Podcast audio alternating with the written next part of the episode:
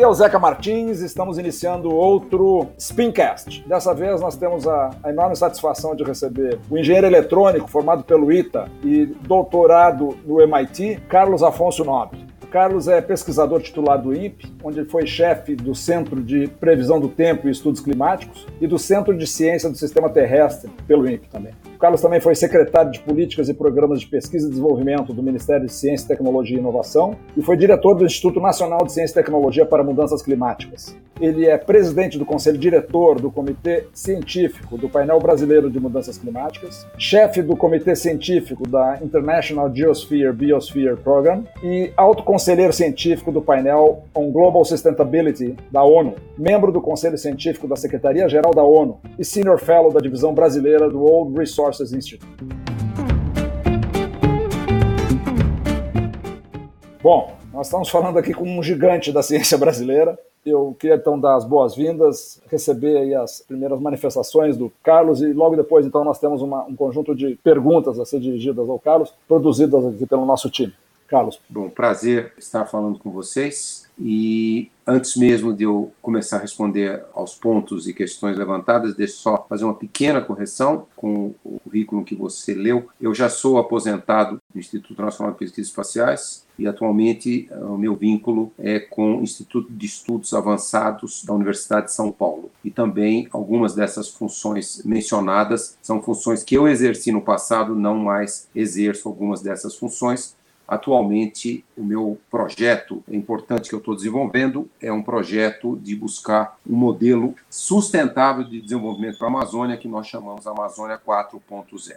Mas vamos lá, estou à disposição. Carlos, o assunto que nós vamos tentar abordar com você aqui, obviamente, tem a ver com a praga e com a pandemia que nós estamos sofrendo e o meio ambiente, que é a área que você se tornou uma referência nacional e internacional. O nosso primeiro convidado, um epidemiologista, Ricardo Kutchenbecker, chefe do, do Epidemiologia do Hospital de Clínicas de Porto Alegre, trouxe uma, uma imputação ao responder sobre essa pandemia agora. Ele trouxe a baila o tema da mudança climática. De olho no furacão, onde ele vive na beira do leito, de um hospital dedicado à pesquisa e assistência médica pública, Dr. Kutchebecker, que é um veterano no combate ao ebola na África, trouxe a informação e a sensibilidade para um olhar à paisagem da pandemia e afirmar que ela tem uma correlação com o que nós fazemos com o meio ambiente. Dois convidados depois, com o Silvio Meira, ao responder a uma provocação nossa, que perguntavam se nós tínhamos sido atingidos por um meteoro na intensidade dessa pandemia, ele respondeu que não, estava errada a provocação, porque os meteoros são um fenômeno independente da nossa ação. E as pandemias, como essa, são justamente o contrário. O que eu gostaria que você falasse exatamente sobre esse ponto. O clima pode criar patogênicos? Isso é uma relação de causalidade ou é uma correlação? E se é uma correlação, ela pode ser fraca, pode ser forte? Qual é o seu ponto de vista, por favor? Olha, a correlação entre endemias e o clima, ela é total. A correlação entre epidemias e o clima ela pode ser muito forte. E a correlação entre pandemia e o clima, ela pode existir. Deixa eu explicar. E vai depender muito qual é o microorganismo causador de uma pandemia e o caminho que esse microorganismo percorre até ele afetar o corpo humano, a saúde humana, de uma forma generalizada, como a Covid-19.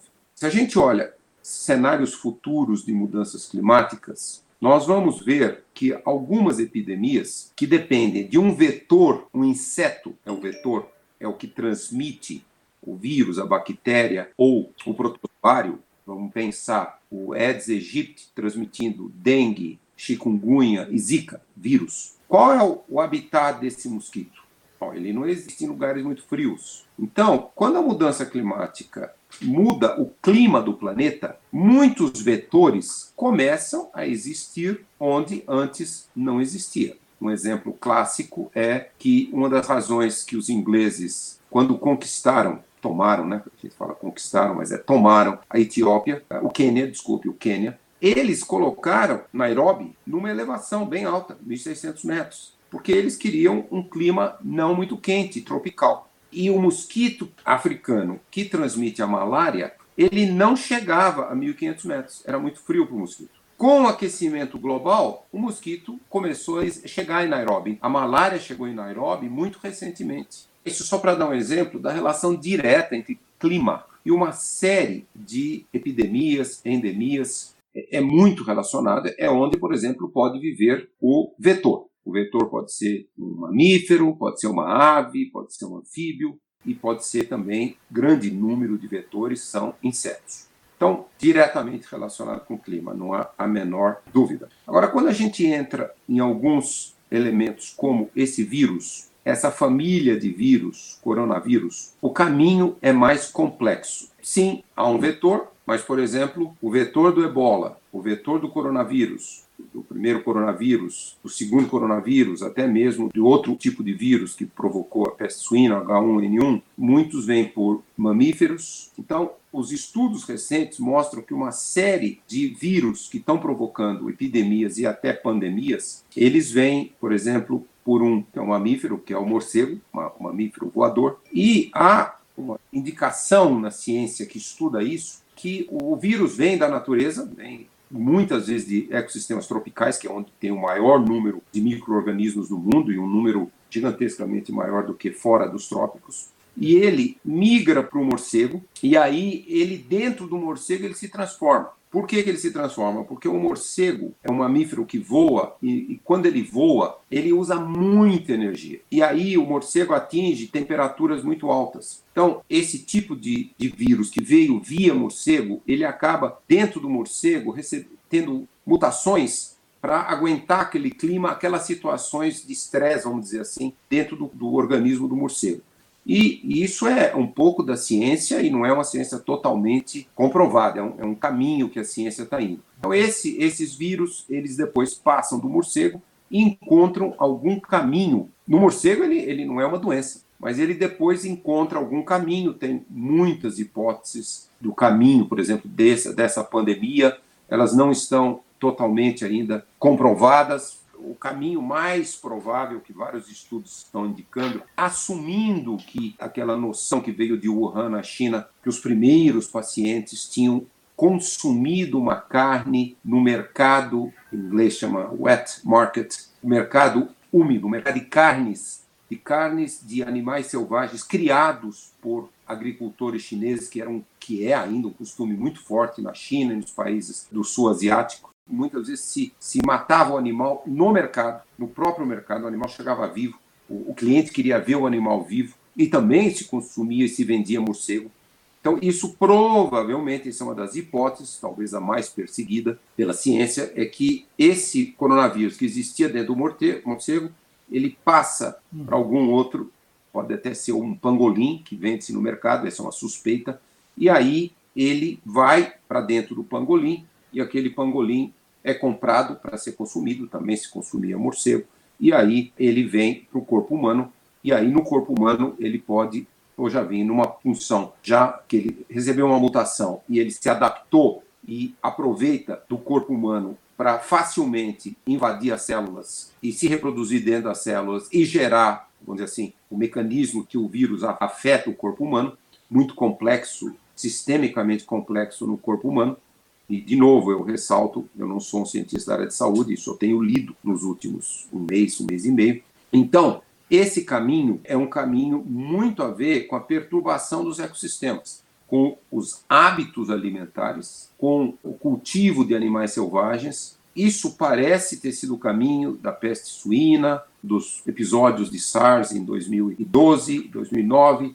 Então, essa é, é uma das melhores explicações, muitas dessas origens dessas epidemias e pandemias no onde tem esses mercados, onde você traz aqueles vírus que estão, vamos dizer assim, naturais do ambiente natural e você os coloca muito próximos do corpo humano e com possibilidades de caminhar e com possibilidades também, obviamente, aí tem tudo a ver com a modernidade dos meios de transporte, que faz com que uma pandemia se comunique globalmente em questão de dias e de semanas. Então, clima e doença, sem dúvida, uma relação direta. Na questão dos vírus, a relação é mais complexa. Aparentemente, é muito mais uma perturbação do ambiente natural, do equilíbrio que foi adquirido em milhares a milhões de anos entre um tipo de vírus, de bactéria, de outros vetores e a perturbação do ambiente.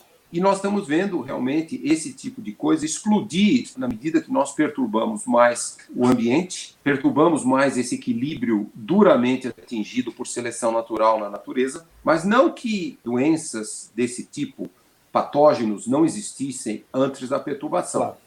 Na evolução humana, sempre existiu doenças, mesmo, por exemplo, se você vai entre populações indígenas na América do Sul, na Amazônia, havia alguns patógenos, havia algumas doenças. Essa relação, quando nós perturbamos o ambiente, por exemplo, na Amazônia, com desmatamento, com fogo, aquele monte de animais ali fogem do fogo, vão buscar alimentos próximos de áreas urbanas, muito mais contato com seres humanos e você, portanto, cria uma enorme facilidade para que aqueles vírus, bactérias, parasitas que estavam lá confinados em equilíbrio milenar ou muito mais longo tempo com aquele ambiente, até mesmo às vezes com populações humanas que frequentavam aquele ambiente, como populações indígenas, aquilo sai daquele equilíbrio e ele pode encontrar um espaço no corpo humano para gerar uma endemia, uma epidemia e uma pandemia. Então, isso é, vamos dizer assim, uma noção geral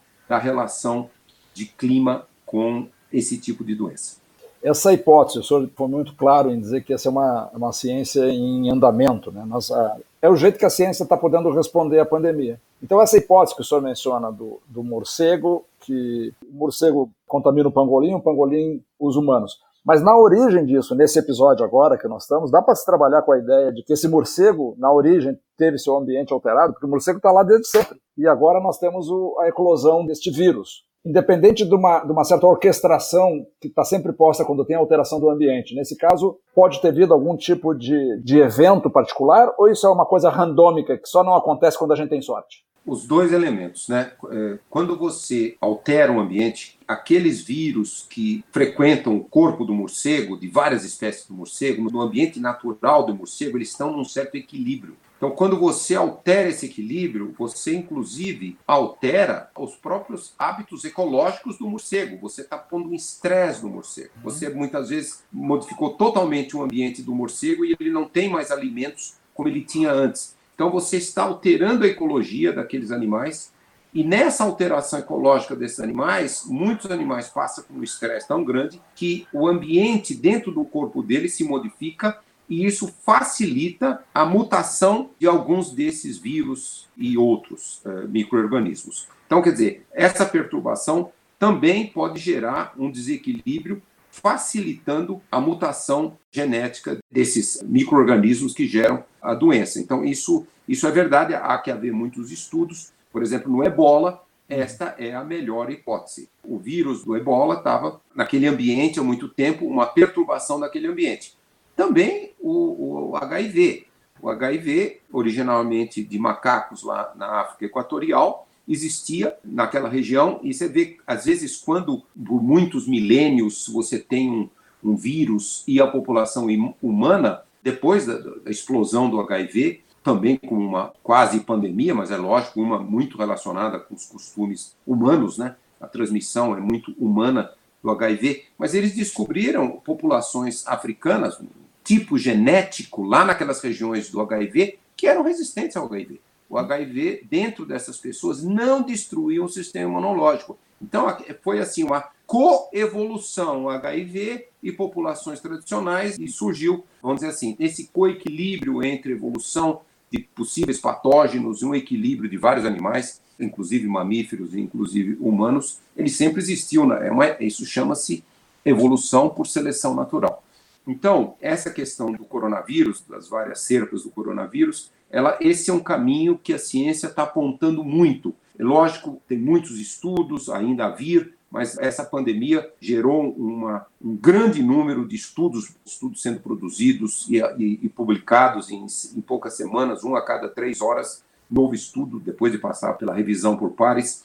Então, nós certamente, em poucos meses, nós vamos ter uma ideia muito mais clara, mas esse é um caminho bastante razoável, não só para o coronavírus, mas para vários outros elementos desses que saem do, do, controle se tornam epidemias e pandemias. É muito provável mesmo que esse, é mais provável que esse tenha sido o caminho. Morcego que foi perturbado no seu ambiente, o morcego como um alimento humano, Lógico, animais sempre foram alimento humano, mas eh, na China sempre existiu isso, assim como tribos indígenas em todo o mundo ainda caçam animais selvagens e se alimentam deles. Isso sempre existiu em todo o mundo. Na China também isso sempre existiu, mas é lógico que a fome enorme que aconteceu nos anos 60 e 70 da Revolução Cultural, centenas de milhões de pessoas arriscadas a morrer, fez com que o governo chinês abrisse o comércio de animais silvestres, tanto os caçados quanto animais silvestres que foram domesticados, não domesticados, mas eles eram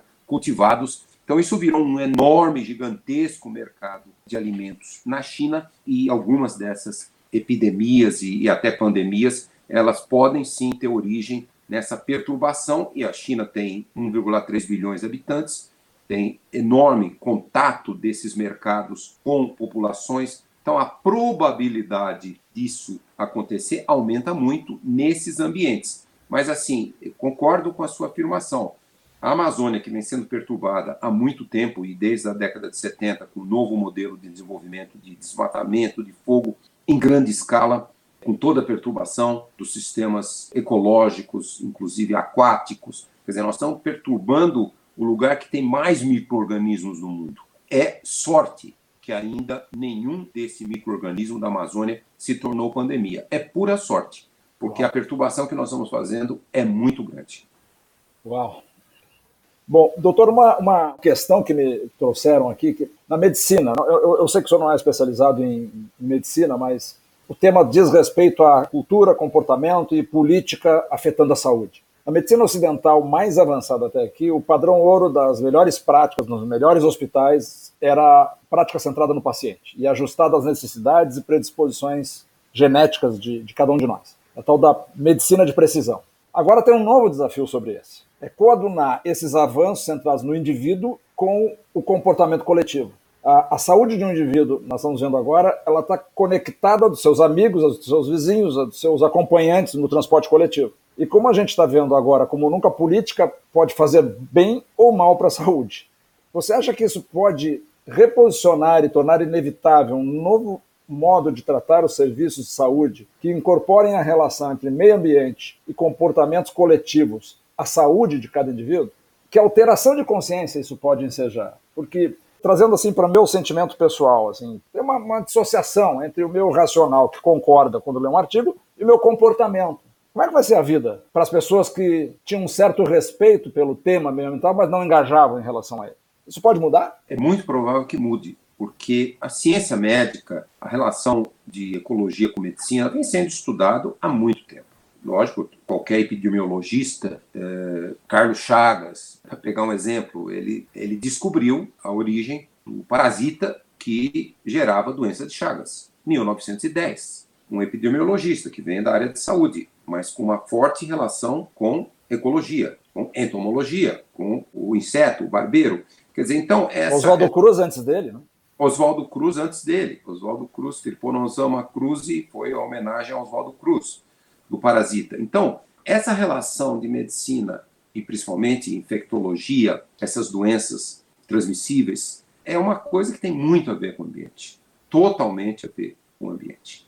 Então, não há como eliminar o ambiente do estudo da medicina e nunca foi eliminado. Realmente, uma ênfase com a chamada medicina de precisão, nas características genéticas de cada ser humano e, e aproveitando essas características, propor tratamentos específicos que têm a ver com gene, não é uma área de, de medicina que tenha que ser abandonada, mas o que não pode ser abandonado é que a nossa sobrevivência como espécie está muito ameaçada com o nosso desprezo pelo meio ambiente. E, e não é as tecnologias do século XXI.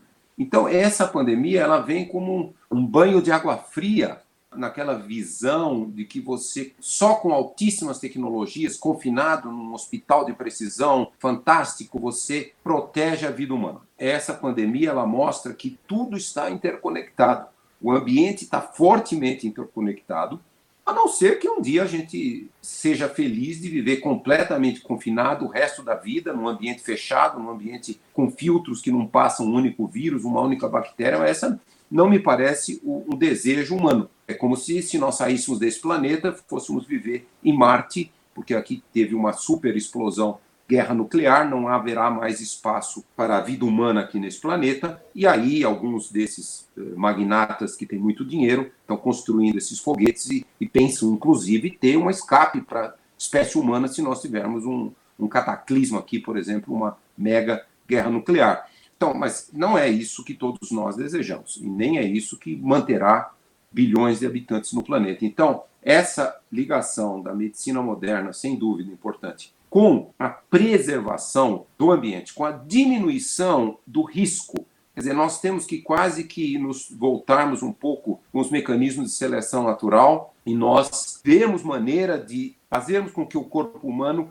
vai se ajustando com esses desafios que vão vindo dos patógenos do elemento natural que se tornam muito ativos quando o ambiente é perturbado. Então, é muito importante ter essa visão holística de saúde, saúde humana, saúde do planeta, saúde planetária e passarmos a proteger o ambiente. E, de novo, em função da sua primeira pergunta, uma grande proteção do ambiente é não deixar as mudanças climáticas saírem de controle.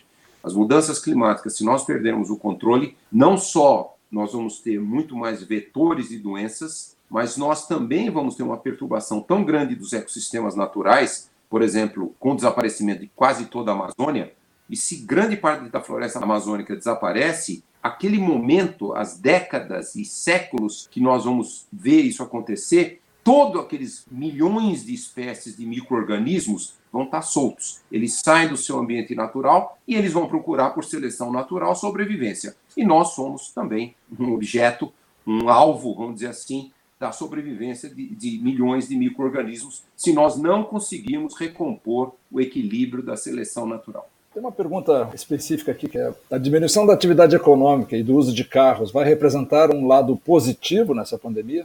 Já é possível quantificar se houve redução na emissão de gases que provocam efeito estufa? Pode chegar a ter algum impacto nos modelos que prevêem as curvas de aquecimento global? Será que vamos conseguir alguma mudança de comportamento mais duradoura que diminua o ritmo desse aquecimento? Boa pergunta, e isso é muito importante. Tenho até conversado com colegas da Universidade de São Paulo sobre isso. Por quê? Lógico que esse experimento geofísico que nós estamos vivendo, em que durante um mês, dois meses, a poluição se reduz entre 30% e 50% em grandes uhum. cidades do mundo, São Paulo, por exemplo, chegou a reduzir 50% alguns dias, semana passada, semana retrasada, Infelizmente, o tráfego aumentou, então esse número já pode não ser igual. E os paulistanos, talvez paulistanos viram pela primeira vez um pôr de sol com atmosfera limpa. Eu acho que eu sou paulistano, nasci em São Paulo e tenho 69 anos. Desde que eu era criança, São Paulo era muito poluído. Muito poluído.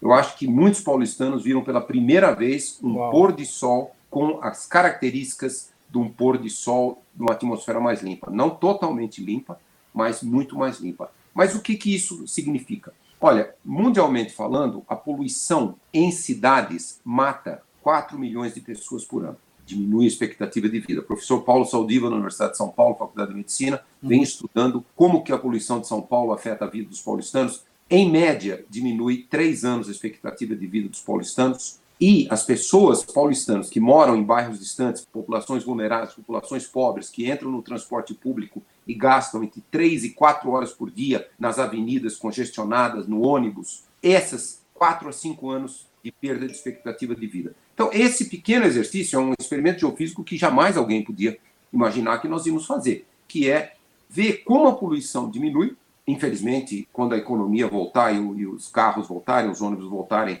a poluição vai voltar, mas é uma pequena janela de oportunidade de se calcular quanto que as cidades poluídas do mundo vão ganhar em termos de saúde. E isso eu tenho sugerido para colegas fazerem a pesquisa, especialistas como, por exemplo, o professor Paulo Saldiva e vários outros. Quer dizer, é usar esse experimento, quanto que se São Paulo tivesse, eu estou falando de São Paulo porque eu estou aqui perto de São Paulo, mas e a cidade das mais poluídas do Brasil, quanto que a saúde dos habitantes de, de cidades, quanto que a saúde dos habitantes rurais que se não tivesse nenhuma queimada na Amazônia, quanto que essa saúde seria beneficiada? O benefício é imenso. Então, essa é a oportunidade que jamais a gente podia prever que ia haver. Talvez eh, as pessoas falassem, puxa vida, com toda a luta Incrível. contra o aquecimento global, nós podemos zerar, vamos zerar as emissões lá para 2050. Então, mas isso aconteceu agora. Então, nós temos uma pequena janela de oportunidade de medir esses benefícios em termos reais e ver os benefícios. Será imensos benefícios para a saúde das populações urbanas, também das populações rurais. Então, é uma oportunidade que nós não devemos perder. Por quê? Na saída da crise, vamos finalmente, nós brasileiros, adotarmos uma política de eliminação da poluição? Vamos adotar uma política de movermos rapidamente para transportes com veículos movidos a eletricidade, sem queimar nenhum combustível fóssil. O bioetanol, o biodiesel, eles são menos poluentes, mas eles também geram poluição. Nós temos que nos mover para veículos elétricos e com eletricidade gerada com fontes renováveis. O Brasil é o país que tem o maior potencial para esse caminho. E nós estamos muito atrasados. Então, essa pandemia também nessa questão da qualidade ambiental, por exemplo, da poluição do ar, ela nos dá uma janela para nós olharmos quão melhor será o futuro se nós não voltarmos para a era fóssil. A era fóssil, não voltarmos, é essencial para manter a temperatura do planeta não mais do que 2 graus, o Acordo de Paris. Idealmente, um grau e meio, mesmo 2 graus causa uma série de impactos. E para isso nós precisamos zerar a queima de combustíveis fósseis até 2050 e também as emissões que vêm de desmatamento e da agricultura. Então é um momento que a humanidade pode escolher. Ela pode escolher um caminho. Vamos aproveitar essa crise, abrimos o olho. É imensa o risco que nós e gerações futuras correm com esse desequilíbrio ambiental global e vamos realmente movermos para uma trajetória sustentável. E veja bem, economicamente, a trajetória sustentável já bateu a antiga. Hoje a energia renovável é mais barata que a energia fóssil. É mais barato que hidrelétricas, grandes hidrelétricas. Então, quer dizer, não há mais razão econômica, é só uma enorme inércia e nós não conseguimos vencer os lobbies desses grandes não. produtores dessa energia que tanto polui o planeta. Então, é o momento. E eu torço para que, globalmente falando, a Europa está cada vez mais tentando enxergar uma saída da crise num caminho de sustentabilidade, o European Green Deal. A China é o grande, a grande interrogação. A China, que, que onde a, a pandemia começou, ela vai sair, não vai mais vender centenas de termoelétricas a carvão que ela está vendendo em todo o mundo. Ela mesma vai por uma trajetória total de sustentabilidade. Se a Europa e a China forem, eu acho que o balanço mundial vai na direção certa e aí o resto dos países provavelmente seguirão esse caminho. O senhor mencionou aí o, o professor Paulo Saldiva, que é, um, é uma referência também, um outro gigante Eventualmente, esses estudos que possibilitados por esses dados que só poderiam ser coletados nas condições excepcionais que nós temos agora, poderão sugerir que um ambiente mais limpo e mais cuidadoso com o meio ambiente é mais eficaz economicamente também, na medida em que poupa vida, poupa gastos com saúde, torna mais eficiente a vida e o financiamento do sistema de saúde como um todo. A pergunta que me, me ocorre agora, como é que isso percola? Porque hoje, no círculo, de novo, eu volto ao mesmo tema colocado antes. Nós temos os agentes, digamos, das opiniões e nós temos a, a voz da ciência. Mas isso não, não percolava na, nessa opinião pública mobilizada, vamos dizer assim. Esses 5 a 6% da população que está no clube de mães, no clube de várzea, não é só o cara mais escolarizado, mas o sujeito que está atento e tem agenda com as suas prioridades. Esse assunto aparentemente não estava na, nas prioridades. Pode surgir aqui uma, uma visão alternativa e, quem sabe, até mais realisticamente falando, que nós poderemos iniciar uma trajetória de mudanças que não seja tão lenta como a que a gente vinha tendo antes, porque já estava vendo o carro elétrico, o Elon Musk não para de ter sucesso com seus Teslas, mas era um negócio ainda, percepção geral é que tinha, não era para nós, não era para um país que vive afundado em produção de commodities do século passado como nós. É possível que a gente tenha uma coisa que acelere aquela lentidão, mesmo que não seja um cavalo de pau como a gente gostaria? É muito provável que sim porque a crise, a pandemia, ela tem mostrado para a população como um todo o valor da ciência. É a ciência que está direcionando a maior parte das respostas, tanto de políticas públicas quanto da sociedade, para diminuir o risco de nós termos uma mega mortalidade em todo o mundo e em qualquer país. É uma pena que, logicamente, essa noção no Brasil ela não ainda atingiu um equilíbrio, porque pessoas do governo federal, começando com o presidente da República, têm historicamente uma visão anti-ciência e não conseguiu, ninguém conseguiu convencê-lo ainda de que levar um país em posições anti-ciência, anti-crise pandêmica, anti-mudanças climáticas, isso é levar um país para um suicídio político e também um suicídio humano.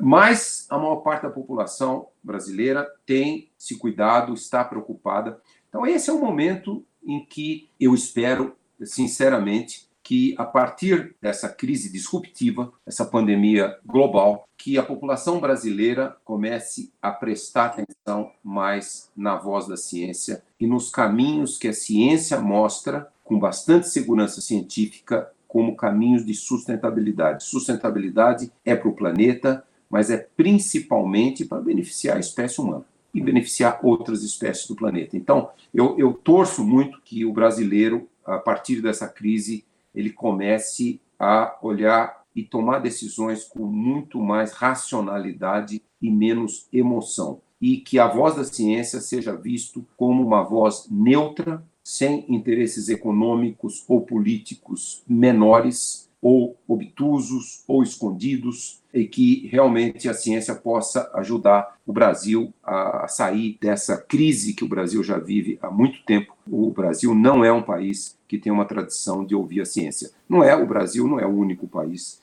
que a classe política não ouve a ciência.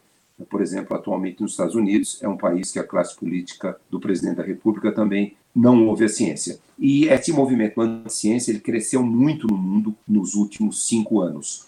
E é uma coisa ainda que nos pegou cientistas totalmente surpresa, como que o movimento anti-ciência cresceu em países desenvolvidos, cresceu também em países em desenvolvimento, nós esperamos que essa pandemia mostre que a ciência ela não tem interesses corporativos, ela caminha e ela trabalha para o bem-estar humano e o bem-estar do planeta.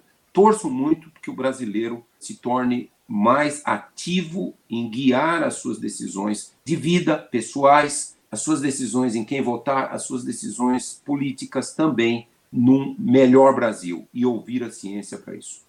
As atividades econômicas nesse momento estão paralisadas, estão sob ataque. Algumas regiões que já vinham com crescimento medíocre, no nosso caso, estamos afundados em depressão. As que vinham crescendo estagnaram e regridem, inclusive as que estavam com pleno emprego, caso dos Estados Unidos, com o que a gente assiste que as locomotivas todas estão parando, se já não pararam. Você acha que a reindustrialização, esse é um conceito que você falava antes da pandemia, abriu o caminho agora? Eu acho que é muito difícil imaginar no século XXI um país que consiga trazer bem-estar social, econômico, protegendo o ambiente, que não seja um país industrializado. O que nós estamos vendo na economia, por exemplo, das últimas duas décadas, é muito uma divisão entre os países superindustrializados e a China escolheu industrialização. Em menos de 10 anos, ela passa o PIB dos Estados Unidos. Lógico, lá é 1,3 bilhões de habitantes, ainda tem pobreza, tem um enorme desafio. Mas ela escolheu industrialização. Ela não escolheu economia de produtos primários, de mineração, de produtos agropecuários. Ela não escolheu. E o mundo está indo muito nessa divisão em que dos 200 países do mundo, tipo 30, 40 vão ser industrializados e o resto vão ser produtores de produtos primários. Só fornecedores de produtos primários. E numa economia como se projeta no futuro circular, a demanda de produtos primários vai diminuir. Até mesmo esse modelo de uma economia só de produtos primários, e o Brasil é muito rico em produtos primários, ela também vai perder força no futuro. Então, não há país desenvolvido que não seja país industrializado, talvez a Noruega seja uma exceção, país de 5 milhões de habitantes, pequeno e que o bem-estar veio da exploração do petróleo e do gás, criaram um super fundo soberano que mantém um país de altíssimo nível, educação, saúde, mas a Noruega vai parar de produzir óleo e gás em 2035 e ela está rapidamente se industrializando com as indústrias do século 21, indústria do conhecimento, indústria do design. Isso não é uma mensagem para o Brasil, é uma mensagem para o mundo. E não há nenhuma razão com as tecnologias modernas que nós temos, que são muito mais baratas, acessíveis, que nós não caminhemos para a industrialização, porque a industrialização é a agregação de valor. Em vez da gente importar, a gente exporta o minério de ferro completamente bruto para a China e depois compra todos os produtos chineses, de vagões e tudo. Quer dizer, a grande agregação de valor está lá na China. Então, nós precisamos realmente voltar a ter um plano. O Brasil, lá atrás, até na época do, da ditadura militar, que poucos de nós podemos gostar, todos nós, pelo menos eu que sou mais velho, odiava viver numa ditadura. Mas os próprios militares da época, eles tinham um plano de industrialização. E nós, ao longo dos, dos últimas duas décadas, fomos nos desindustrializando e aceitando passivamente esse papel de ser fornecedor de produto primário. Então, nós temos realmente que inverter nós temos que nos reindustrializar e qual é um caminho de reindustrialização que o Brasil poderia liderar mundialmente? É o aproveitamento industrializado da nossa biodiversidade. O país que tem a maior biodiversidade, o total do produto econômico que vem dessa biodiversidade é uma fração completamente pequena. Pequena. Esse potencial existe, os países estão se tornando mais ricos, há uma diversidade muito grande de, de mercados, então, o Brasil construir uma economia industrializada, que a gente chama economia de floresta em pé, usando maximamente a nossa biodiversidade. Eu tenho prestado muita atenção e desenvolvido um projeto para a Amazônia, mas a, o Brasil tem riqueza em todos os seus biomas. E criar indústrias a partir da nossa biodiversidade, que é a mais rica do mundo, esse é um dos caminhos da nossa industrialização. Nós temos que atuar em industrialização em todos os setores, mas esse caminho é um que nós temos esse potencial. A biodiversidade está aqui do nosso lado. Nós precisamos realmente ligar a capacidade científica que o Brasil desenvolveu muito nos últimos 30 anos e promover indústrias inovadoras, promover inovação, jovens que queiram criar, inventar, gerar essas startups, essas companhias, criar esse ambiente que a gente chama de ecossistema de inovação, motivar os jovens, usar recursos também de apoio a essa mudança para esse novo paradigma, realmente trazer o setor privado junto em todo o mundo, as invenções, a industrialização é feita nos laboratórios do setor privado, no Brasil muito pouco. Então nós temos que realmente criar esse ambiente e nos reindustrializarmos para nos tornarmos, aí sim, talvez na escala de duas décadas para frente, um país de classe média. Se nós ficarmos sentados na trajetória de economia primária, nós seremos um país eternamente desigual. Grande, sim, mais de 50% da população pobre e 5, 10% da população muito bem de vida. Mais que pobre, alijada dos novos sistemas de produção. É uma mão de obra exonerada, né? Carlos, uma última pergunta para fechar. Eu ouvi aqui a Mônica Debole, que é uma economista jovem da nova safra de economistas, e, a Mônica tem defendido que existem déficit fiscal e déficit fiscal. Um déficit fiscal provocado para manter a população com saúde e viva é um déficit fiscal justificado e necessário, inclusive no interesse do capitalismo. E pela primeira vez, aparentemente, a gente tem um consenso entre os economistas. E entre outras razões, ela e, e eles têm proposto um forte investimento público na área de infraestrutura verde. E aí eu me dei conta que a tua tese, que é muito anterior à, à, à pandemia da, da, reindustrialização, da agenda brasileira de, de produção de riqueza, ela ganhou um, um certo adornamento, ganhou um aliado externo porque não apenas a ciência que está recomendando essa reciclagem da nossa indústria, mas também porque para criar valor capitalista que não crie mais dano do que benefício, nós vamos ter que respeitar algumas normas básicas para garantir a nossa existência. Então, assim, a produção do capitalismo e essa nova agenda de reindustrialização, que era a tua bandeira já há muito tempo, aparentemente ela tem agora uma, uma oportunidade para surgir com outros aliados. E eu estou insistindo ao longo da nossa conversa aqui sobre isso, sobre essa emergência de, de novos engajamentos por um círculo mais amplo da população, mas também na nossa elite, acho que tem pessoas que transformaram isso numa, numa preocupação estrutural da nossa economia.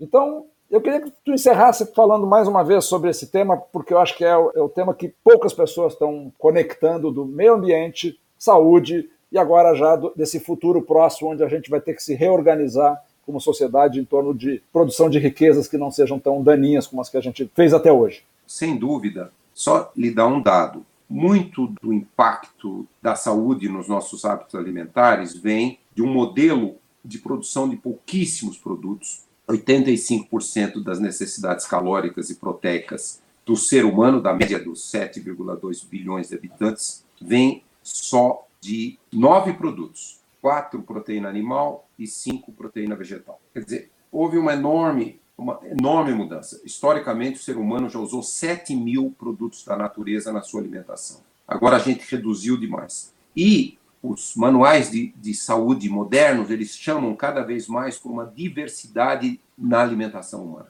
É só para dar um pequeno gancho para esse potencial que nós temos na nossa biodiversidade. Nós podemos nos tornar um país que vai industrializar a partir da riqueza da nossa biodiversidade uma enorme diversidade alimentar. Eu estou só falando aqui alimentos, a biodiversidade tem potencial em todos os setores, setores industriais, na, na biologia avançada, biologia do século XXI, na genômica. Quer dizer, isso é o que está nas nossas mãos. Né? Nós temos esse potencial para falar desse, e o Brasil tem todas as condições de ser um líder nisso. Se o Brasil quiser, já tem uma comunidade científica muito bem formada, existe um enorme interesse mundial nessa diversificação de mercados. E se o Brasil não desenvolver essa ciência, essa tecnologia de forma inovadora, cada vez mais nós vamos nos tornar produtores de produtos primários. A agregação de valor e o grande valor vai ser capturado nos países industrializados. A infraestrutura baseada na natureza também é um elemento muito, muito importante. Por exemplo, hoje já há tecnologias, lógico, não foram desenvolvidas no Brasil, mas você pode, a partir do bambu, você faz um elemento estruturante de prédios que é mais resistente que o aço. Já existem vários prédios no mundo com esses elementos. O Brasil tem 16 mil espécies de árvores na nossa biodiversidade. 16 mil.